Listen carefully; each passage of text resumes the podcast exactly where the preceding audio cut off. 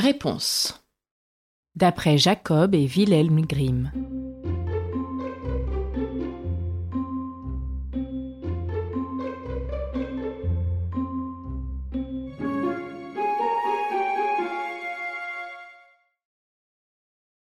Il était une fois un mari et sa femme qui avaient depuis longtemps désiré avoir un enfant, quand enfin la femme fut dans l'espérance et pensa que le bon Dieu avait bien voulu accomplir son vœu le plus cher.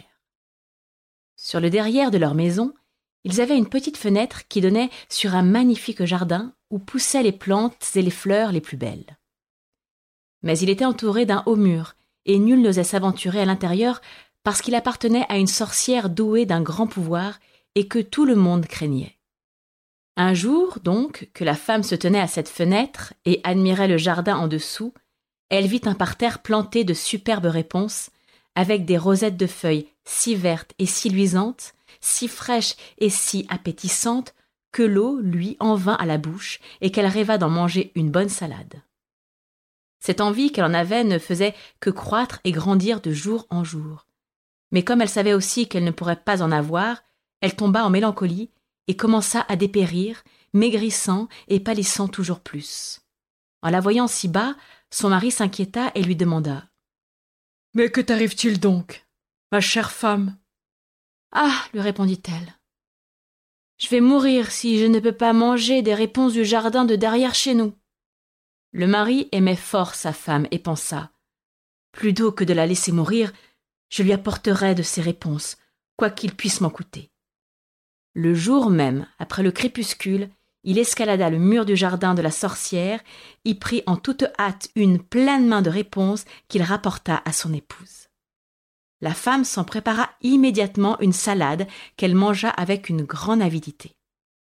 Mais c'était si bon, et cela lui avait tellement plu que le lendemain, au lieu que son envie fût satisfaite, elle avait triplé. Et pour la calmer, il fallut absolument que son mari retournât encore une fois dans le jardin.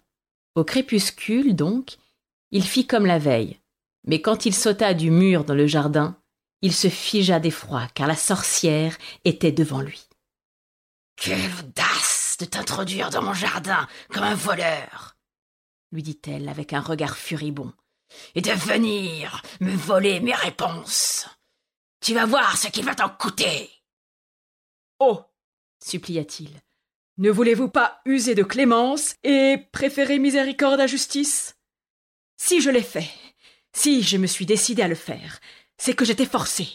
Ma femme a vu vos réponses par notre petite fenêtre, et elle a été prise d'une telle envie d'en manger qu'elle serait morte si elle n'en avait pas eu. La sorcière fit taire sa fureur et lui dit Si c'est comme tu le prétends, je veux bien te permettre d'emporter autant de réponses que tu voudras, mais à une condition.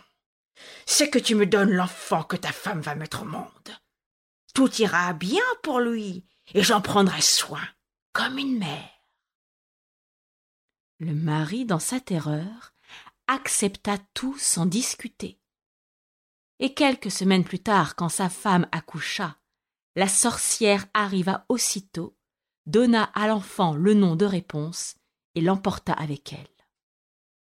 Réponse était une fillette, et la plus belle qui fût sous le soleil. Lorsqu'elle eut ses douze ans, la sorcière l'enferma dans une tour qui se dressait, sans escalier ni porte, au milieu d'une forêt. Et comme la tour n'avait pas d'autre ouverture qu'une minuscule fenêtre tout en haut, quand la sorcière voulait y entrer, elle appelait sous la fenêtre et criait Réponse Réponse Descends-moi tes cheveux Réponse avait de longs et merveilleux cheveux qu'on eût dit de fil d'or.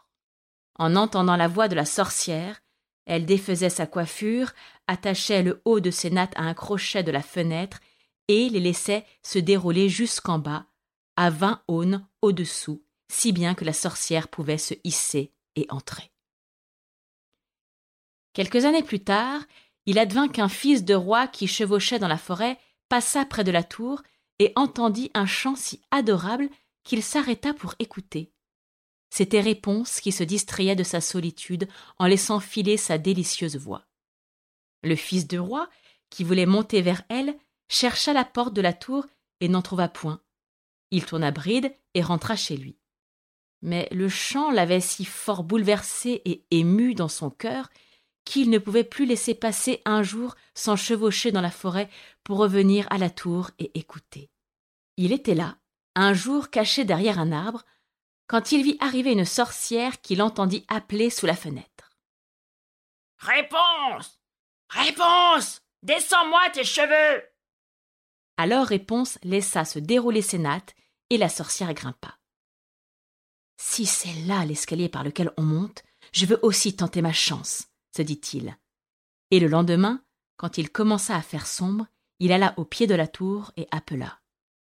Réponse Réponse Descends-moi tes cheveux Les nattes se déroulèrent aussitôt, et le fils de roi monta. Sur le premier moment, Réponse fut très épouvantée en voyant qu'un homme était entré chez elle, un homme comme elle n'en avait jamais vu. Mais il se mit à lui parler gentiment, et à lui raconter combien son cœur avait été touché quand il avait entendu chanter, et qu'il n'avait plus eu de repos tant qu'il ne l'eût vu en personne. Alors Réponse perdit son effroi, et quand il lui demanda si elle voulait de lui comme mari, voyant qu'il était jeune et beau, elle pensa Celui-ci m'aimera sûrement mieux que ma vieille mère marraine, la taufe patin. Et elle répondit qu'elle le voulait bien, en mettant sa main dans la sienne. Elle ajouta aussitôt Je voudrais bien partir avec toi, mais je ne saurais pas comment descendre. Si tu viens, alors apporte-moi chaque fois un cordon de soie. J'en ferai une échelle et quand elle sera finie, je descendrai, et tu m'emporteras sur ton cheval. Ils convinrent que d'ici là, il viendrait la voir tous les soirs, puisque pendant la journée venait la vieille. De tout cela, la sorcière n'eut rien deviné si, un jour, Réponse ne lui avait dit. Dites-moi, mère marraine, comment se fait-il que vous soyez si lourde à monter alors que le fils du roi, lui, est en haut en un clin d'œil? Ah, scélérate Qu'est-ce que j'entends? S'exclama la sorcière. Moi qui croyais t'avoir isolé du monde entier, et tu m'as pourtant floué. Dans la fureur de sa colère, elle empoigna les beaux cheveux de réponse et les serra dans sa main gauche en les tournant une fois ou deux, attrapa des ciseaux de sa main droite et cric-crac, les belles nattes tombaient par terre. Mais si impitoyable était sa cruauté qu'elle s'en alla déposer réponse dans une solitude désertique où elle l'abandonna à une existence misérable et pleine de détresse. Ce même jour encore, elle revint attacher solidement les nattes au crochet de la fenêtre, et vers le soir, quand le fils de roi arrive et appela Réponse Réponse Descends-moi tes cheveux La sorcière laissa se dérouler les nattes jusqu'en bas. Le fils du roi y monta, mais ce ne fut pas sa bien-aimée réponse qu'il trouva en haut.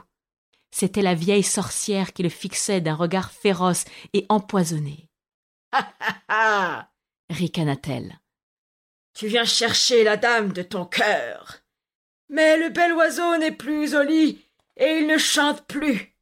Le chat l'a emporté. Comme il va maintenant te crever les yeux. Pour toi, réponse est perdue. Tu ne le verras jamais plus. Déchiré de douleur et affolé de désespoir, le fils de roi sauta par la fenêtre du haut de la tour. Il ne se tua pas, mais s'il sauva sa vie, il perdit les yeux en tombant au beau milieu des épines, et il erra désormais aveugle dans la forêt, se nourrissant de fruits sauvages et de racines, pleurant et se lamentant sans cesse sur la perte de sa femme bien-aimée. Le malheureux erra ainsi pendant quelques années, aveugle et misérable, jusqu'au jour que ses pas, tâtonnant, la menèrent dans la solitude où Réponse vivait elle-même misérablement avec les deux jumeaux qu'elle avait mis au monde, un garçon et une fille. Il avait entendu une voix qui lui sembla connaître, et tout en tâtonnant, il s'avança vers elle. Réponse le reconnut alors et lui sauta au cou en pleurant. Deux de ses larmes ayant touché ses yeux, le fils de roi recouvra complètement la vue et il ramena sa bien-aimée dans son royaume, où ils furent accueillis avec des transports de joie, et vécurent heureux désormais pendant de longues, longues années de bonheur.